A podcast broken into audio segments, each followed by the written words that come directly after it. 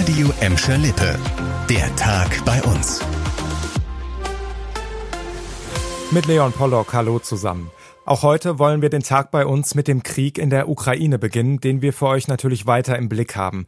Mittlerweile sollen die russischen Truppen bis kurz vor die Hauptstadt Kiew vorgedrungen sein, berichten Nachrichtenagenturen. Die ukrainische Regierung hat ihre Bevölkerung aufgerufen, Molotow-Cocktails für den Kampf vorzubereiten. Die EU hat inzwischen Sanktionen gegen den russischen Präsidenten Putin verhängt. Er darf zum Beispiel nicht mehr in die EU einreisen. Eventuell könnte auch das Vermögen Putins in der EU eingefroren werden. Aber auch das war heute los. Der Kreml hat angekündigt, man sei bereit zu Friedensverhandlungen mit der Ukraine. Was das genau bedeutet, noch völlig unklar. Und wie die Bundesregierung zu diesem Konflikt steht, dazu hatten wir heute die Gelegenheit, den Bundesjustizminister Marco Buschmann zu befragen. Er war heute unterwegs in seinem Wahlkreis, also in Gelsenkirchen, und auch bei uns im Studio zu Gast. Er hat sich, wie eigentlich alle gerade, schockiert von den Ereignissen gezeigt. Wir erfahren ja jetzt auch dass das passiert, was im Krieg passiert, dass ähm, Menschen sterben, dass Menschen ihre Heimat verlieren, dass Menschen auf der Flucht sind. Und das ist einfach unglaublich bedrückend. Aber der Gelsenkirchner ist als Mitglied der Bundesregierung und vor allem des Sicherheitskabinetts auch in der Verantwortung, direkt auf Putin Einfluss auszuüben. Wir haben jetzt ein sehr hartes Sanktionspaket entwickelt mit unseren europäischen Partnern zusammen.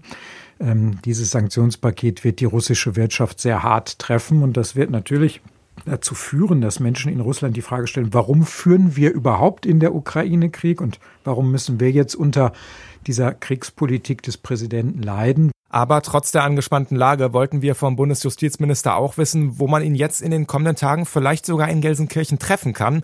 Denn um den Kopf frei zu kriegen, macht er es, wie wahrscheinlich die meisten von uns, einfach mal raus und eine Runde laufen gehen. Einmal natürlich um den Berger See, das mache ich schon irgendwie seit ich 14, 15 bin, gehe ich immer wieder zwei, drei, vier Runden um den Berger See. Und äh, natürlich in den Westerholder Wald äh, gehe ich auch häufig. Und dieses äh, Dinge im Kopf zu ordnen, während man einfach geht, spazieren geht, ein bisschen Bäume, ein bisschen Natur sieht, das gibt mir ein bisschen äh, Ruhe. Das ganze Gespräch mit Marco Buschmann findet ihr bei uns auf radioemschalippe.de. Und wie geht es angesichts des Kriegs in der Ukraine auf Schalke weiter? Das russische Gasunternehmen Gazprom ist ja Hauptsponsor der Schalker und schon gestern gab es erste Reaktionen. So hat unter anderem ein Gazprom-nahes Aufsichtsratsmitglied den Aufsichtsrat verlassen und von den Trikots der Schalker ist der Gazprom-Schriftzug bis auf weiteres verbannt worden. Damit ist aber erstmal noch nichts darüber gesagt, wie die Partnerschaft zwischen Schalke und Gazprom generell weitergehen soll. Der Vertrag läuft ja eigentlich noch bis 2025.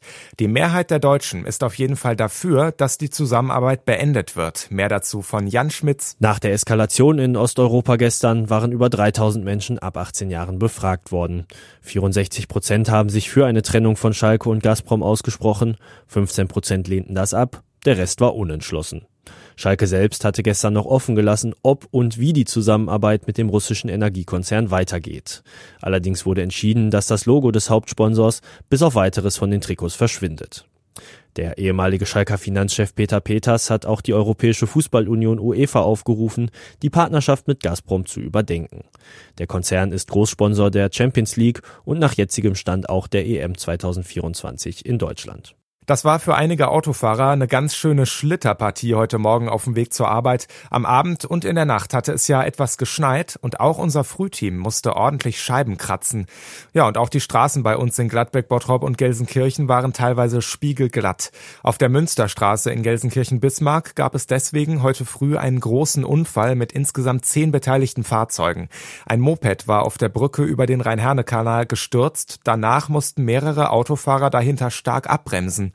Es kam zur Massenkarambolage. Neun Autos sind ineinander gefahren. Zum Glück gab es aber nur drei Leichtverletzte, die dann ins Krankenhaus gebracht wurden.